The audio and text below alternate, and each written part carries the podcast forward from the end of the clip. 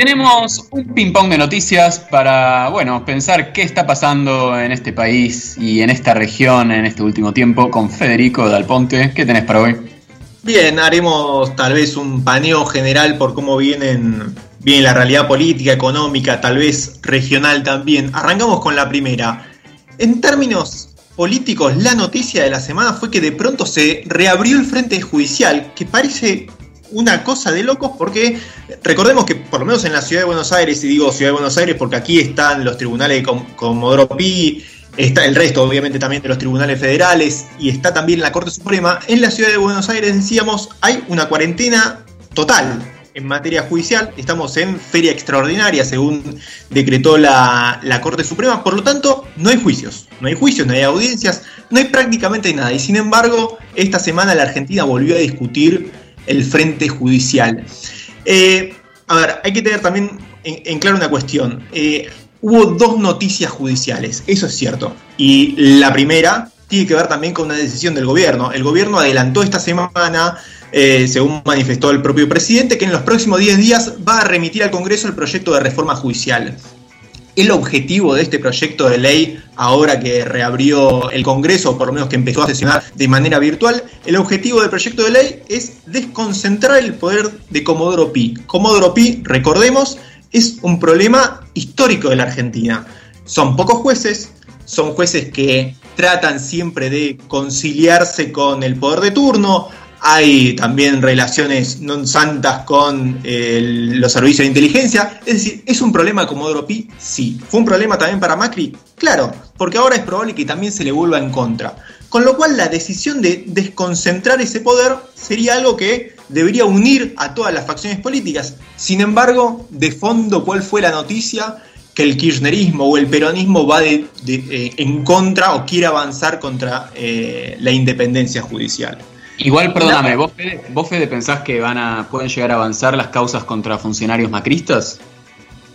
Eh, no. Porque parecería haber una intención, digo, lo, dijo el propio presidente, ¿no? De avanzar en la medida en que sea necesario, avanzar, incluso dijo sigilosamente, no por no per se hacer públicas cualquier denuncia de corrupción o cualquier causa judicial en la que el gobierno se presente como creyente, pero ¿puede llegar a haber un avance contra.? No, pero te lo pongo en otros términos si el presidente quisiera hacer avanzar a los jueces de Comodoro Pi para direccionar sus investigaciones en contra de los exfuncionarios macristas, seguramente lo podría hacer. Ese es el problema. No que lo haga, sino la potencialidad de daño que genera. Claro, exacto. segundo punto, segundo punto también relacionado con el tema del frente judicial, fue que eh, la, fue la decisión de ayer de la Oficina Anticorrupción de bajarse de las querellas de dos juicios contra Cristina Fernández de Kirchner. La Oficina Anticorrupción, recordemos, era querellante en esos juicios cuando estaba a cargo de Laura Alonso durante el macrismo. Ahora, obviamente, que la Oficina Anticorrupción forma parte de la estructura del gobierno de Alberto Fernández, se baja esas querellas. Hubo revuelo con esto y era obvio que iba a haber revuelo. ¿Esto significa, pregunta importante, ¿esto significa el cierre de los juicios, la suspensión de los juicios? Para nada, porque las acusaciones contra Cristina Fernández de Kirchner las lleva adelante la Fiscalía en representación del Estado y además la unidad, la unidad de investigación financiera, la famosa UIF. Ahora, la pregunta también es, ¿era necesario en este contexto en el cual no está avanzando los juicios mandarse a bajarse de esas querellas? La corregalo a la posición, ¿no? Pareciera que no. Me hace acordar a la, presentación de Amicus Curiae de Pietragala para con la liberación o prisión domiciliaria de, Jaime. Sí, hay, mucho de, disparo en el pie, de error propio del oficialismo para darle agenda a la oposición. Pasando, pasando rápidamente al panorama, panorama económico, la pregunta de estos días fue cómo viene la renegociación de la deuda, porque no todo es pandemia, obviamente. Es casi una pregunta sin respuesta. De hecho, seguramente solo Guzmán, Alberto Fernández y los grandes tenedores de bonos tengan una respuesta concreta.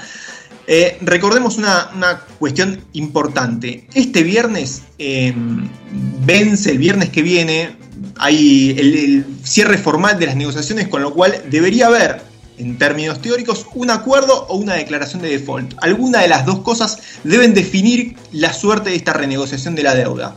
Ahora bien, si nos preguntamos cómo viene la renegociación, hay dos pautas bastante concretas. Ayer, por ejemplo, los principales, escuchen esto, los principales bonos argentinos en dólares subieron más de un 11%. Mm. Y a la par, aunque también está relacionado, desde hace más de 15 días el riesgo país viene bajando de manera sostenida. De hecho, ahora llegó a los niveles que estaba a principios de marzo. Es decir, justo de 4.000 a 3.000 puntos de forma bastante pronunciada. Menor incluso que los 3.000 puntos. Es decir, el, el escenario previo a la pandemia. ¿Esto quiere decir que Argentina está cerca de evitar el default? No, esto lo único que quiere decir es que hay una percepción del sector financiero de que la Argentina está abierta a negociar. ¿Cuál es el problema de esto? Que el plazo de negociación, decíamos, cierra en una semana. Si este viernes, esto hay que tenerlo en claro, si este viernes no hay acuerdo, la Argentina vuelve a estar en default. Sí, bueno, un default que, bueno, ya sabemos, pero valga repetirlo, ¿no? Un default que ya en la práctica ya existe. Un default que podríamos decir que inició con el reperfilamiento, el famoso reperfilamiento que está en nuestros separadores eh, de la CUNSA, indicando la, bueno, una reestructuración de una de las deudas tomadas por el gobierno de Macri hace cuánto, menos de un año uno, de los grandes logros del gobierno de Macri, que es que tuvo que reperfilar la propia deuda emitida mm, durante su mandato, algo que nunca había sucedido en la historia argentina. Eh, había también especulaciones respecto del, posible default. Hay algunos que dicen, che, pero el viernes te vencen solamente 500 millones de dólares. Los puedes pagar. Sí, es cierto, Argentina los puede pagar. El tema es que si empezás a pagar ahora, en realidad tu problema no es pagar este vencimiento de la semana que viene, sino todo el resto de los vencimientos. Bueno, como novedad de último momento tenemos la, llegada anoche de algunas contraofertas ¿no? por parte de los bonistas sobre las cuales no sabemos demasiado, pero bueno, podría indicar que esta es una semana completamente determinante. Sí, sobre todo Guzmán se va a pasar el fin de semana estudiando esas ofertas, o por lo menos eso es lo que, lo que anunciaron. Finalmente, pasando al panorama regional, panorama internacional, tenemos como estrellas de este subcontinente latinoamericano, el caso de Brasil. Brasil sigue en su pantano. Ayer se le sumó un nuevo capítulo. Nelson Tage, que había sido nombrado ministro de Salud hace menos de un mes, 28 días eh, en, particular, renunció ayer a su cargo por diferencias con el presidente Bolsonaro. Es el segundo ministro, que, ministro de Salud que renuncia durante la pandemia de coronavirus por diferencias con el, con el presidente Bolsonaro. Recordemos, como para que tengamos eh, también en claro, Brasil tiene más de 200.000 contagiados por coronavirus y casi eh, cerca de 15.000 muertos. Está muy lejos la situación argentina de la de Brasil. Incluso Brasil está muy lejos de la situación de otros países de la región. Es por lejos y calculando los números como quieran. Eh, eh, ayer Bolsonaro era, era gracioso porque la semana pasada dijo, bueno, está bien, eh, Brasil tiene mucho más muertos que Argentina, pero hay que contarlos por millón de habitantes. No, tampoco te dan los números. O sea, la situación de Brasil es realmente calamitosa. Y la pregunta es, ¿es un problema esto para la región? Y la verdad que empieza a hacerlo. Recordemos que esta inestabilidad sanitaria se suma también a una inestabilidad política del país. Hace apenas tres semanas el ministro estrella de Bolsonaro, que era Sergio Moro, el ministro de Justicia, también renunció por diferencias eh, con el presidente. Es decir, van dos ministros de salud y un ministro de justicia en un mes.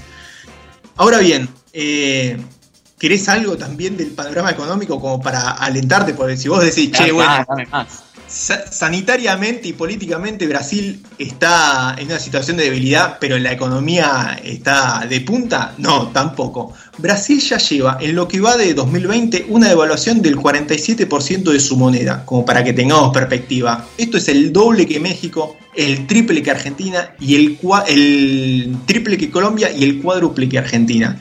Con lo cual son todas negras por ahora. Sí, y las consecuencias que eso tiene para nosotros no son menores, ¿no? Porque presiona hacia una evaluación interna para poder equiparar los términos de intercambio. Ya sabemos que, que bueno, eh, la situación económica de Brasil no nos es para nada indiferente. Me parece que vamos a tener que tener muy de cerca lo que está pasando ahí. Dejemos de mirar a, Bolsonaro y esa crisis del sistema político brasileño como eh, algún dato de color de los diarios o como noticias de la sección de internacionales en los noticieros. Empecemos a prestarle mucha atención porque tiene muchos efectos para Argentina y además porque lo que pasa en Brasil habilita también discursos y políticas de algunos sectores que ya sabemos que no dejan de existir en este lado de la frontera.